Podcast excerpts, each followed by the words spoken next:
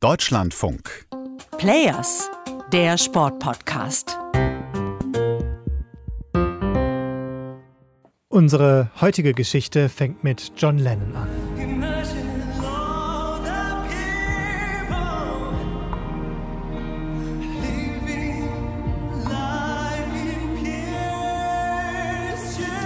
So klang das bei der Eröffnungsfeier in Peking und IOC-Präsident Thomas Bach legte direkt noch hinterher.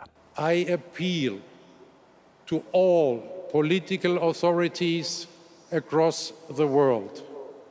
Give peace a chance. Wow, ganz schön große Worte, während gleichzeitig Frieden in so vielen Ländern so weit weg scheint. Denken wir nur mal an die Ukraine ganz aktuell. Die Waffen sollen schweigen vor, während und nach den Spielen. Das ist das Gebot des sogenannten Olympischen Friedens und es gibt dafür sogar immer eine UN-Resolution. Die Vereinten Nationen rufen immer vor der Eröffnungsfeier extra dazu auf, Frieden zu halten. Aber was bringt das wirklich? Darum geht's heute in Players. Hi, hier ist Matthias Frieber.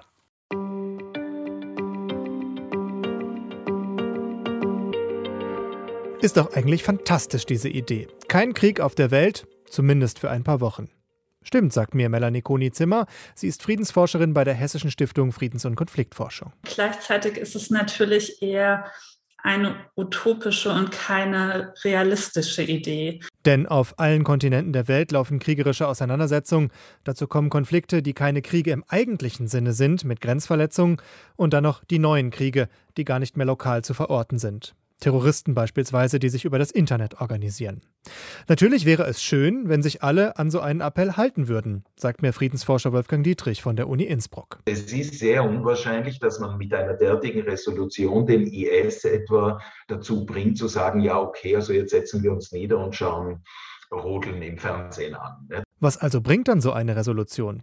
Nutzlos? Augenwischerei? Ein Papiertiger? Denn natürlich laufen auch jetzt viele Konflikte einfach weiter. Wir hätten hier eine ganz lange Liste. Nicht? Also wir können Jemen, Kongo, Mali und so weiter, also können wir aufzählen. Trotzdem findet es der Friedensforscher legitim, wenn die Generalversammlung der Vereinten Nationen eine solche Resolution verabschiedet und auf den ethischen Wert von Frieden in der Welt hinweist. Aber man muss sich klar sein, es ist nicht mehr als das. Es ist ein ethisches Statement. Ich denke, es ist wichtig, dass wir derartige Narrative in die Öffentlichkeit bringen. Spulen wir mal etwas zurück. Woher kommt diese Idee eigentlich?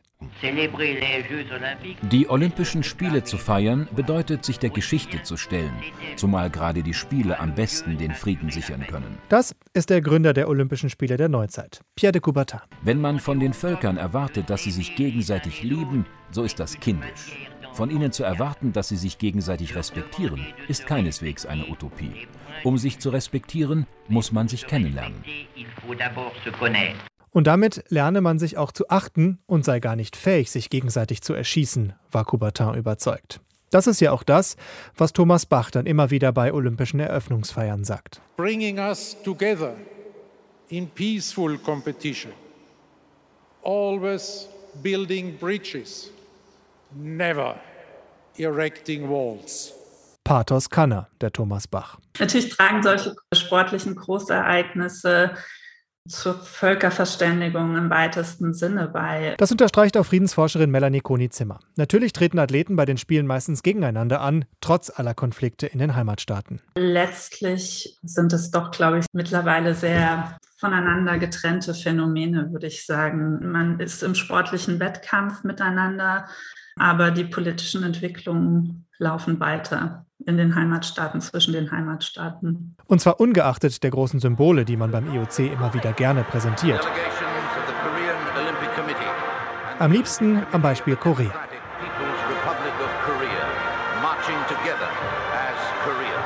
Seit den Sommerspielen 2000 laufen die Teams der eigentlich verfeindeten Staaten im Norden und Süden immer wieder gemeinsam ein, treten bei den Spielen von Pyeongchang sogar in einem gemeinsamen Team an. Solche großen Symbole liebt man beim IOC und das liegt schon in der Geschichte begründet, nämlich in den Spielen der Antike, deren Beginn schon fast 2800 Jahre zurückliegt. Damals gab es ein System eines olympischen Friedens während der Spiele, aber das kann man nicht eins zu eins auf heute übertragen, erklärt Wolfgang Dietrich. Damals galt es als nobel in der Gesellschaft, wenn man ein Krieger war. Man kämpfte für eine gute Sache und gegen die Barbaren. Der olympische Friede hatte deshalb vor allem eine praktische Komponente. Auch wenn andere Menschen töten noch so nobel ist in dieser Vorstellung, man muss manchmal sich erholen, man muss seine Wunden heilen, man muss sein Gerät wieder herrichten. Es gibt also Kampfpausen, die als nicht willkommen, aber notwendig angesehen werden. Und außerdem waren viele Krieger gleichzeitig auch Athleten.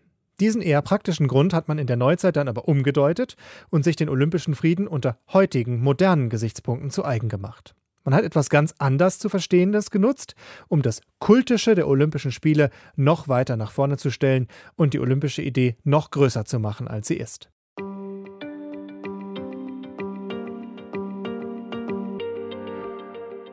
Und trotzdem beteiligen sich die Vereinten Nationen alle zwei Jahre an dieser Idee und verabschieden, eingebracht vom Gastgeberland, eine Resolution für den Frieden, den Waffenstillstand zu den Spielen. Das ist nicht mehr und nicht weniger als ein Kommunikationsstil, um diesen olympischen Gedanken zu verbreiten.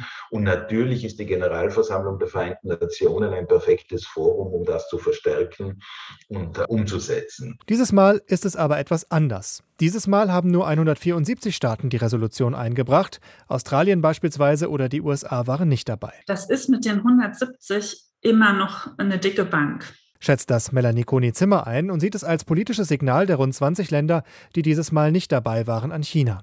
Mehr aber auch nicht, denn das Ergebnis ist trotzdem das gleiche. Dennoch wurde diese Resolution ja letztlich quasi ohne Abstimmung im Konsens angenommen. Mehr als die politischen Signale bleiben also nicht, um auf die Probleme mit dem Gastgeber China hinzuweisen. Hat man ja übrigens auch bei der Eröffnungsfeier bei der Gästeliste gemerkt. Stichwort diplomatischer Boykott. Antonio Guterres, der Generalsekretär der Vereinten Nationen, war da und Russlands Staatspräsident Wladimir Putin. Und dann hört das auch schon schnell auf. Übrigens, und da sind wir bei einem ganz und gar unfriedlichen Thema. 2008, bei der Eröffnungsfeier der Sommerspiele von Peking, saß Putin auch im Stadion und in der gleichen Nacht marschiert sein Land in Georgien ein. Zwei Tage nach den Winterparalympics von Sochi 2014 wurde die Halbinsel Krim von Russland annektiert. Die Operation hatte noch während der Spiele begonnen. Und jetzt sorgt sich die Welt um eine mögliche Aggression in der Ukraine.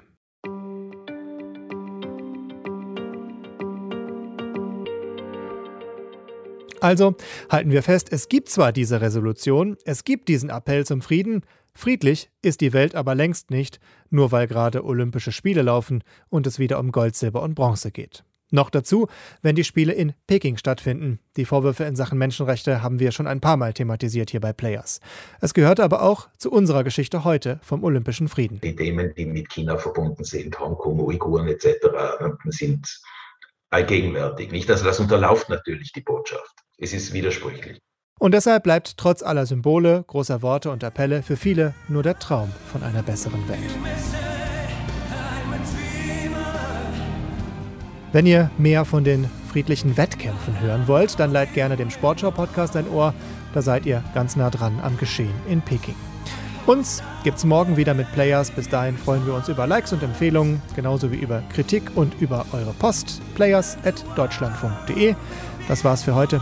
Ich bin Matthias Friebe. Ciao und bis bald.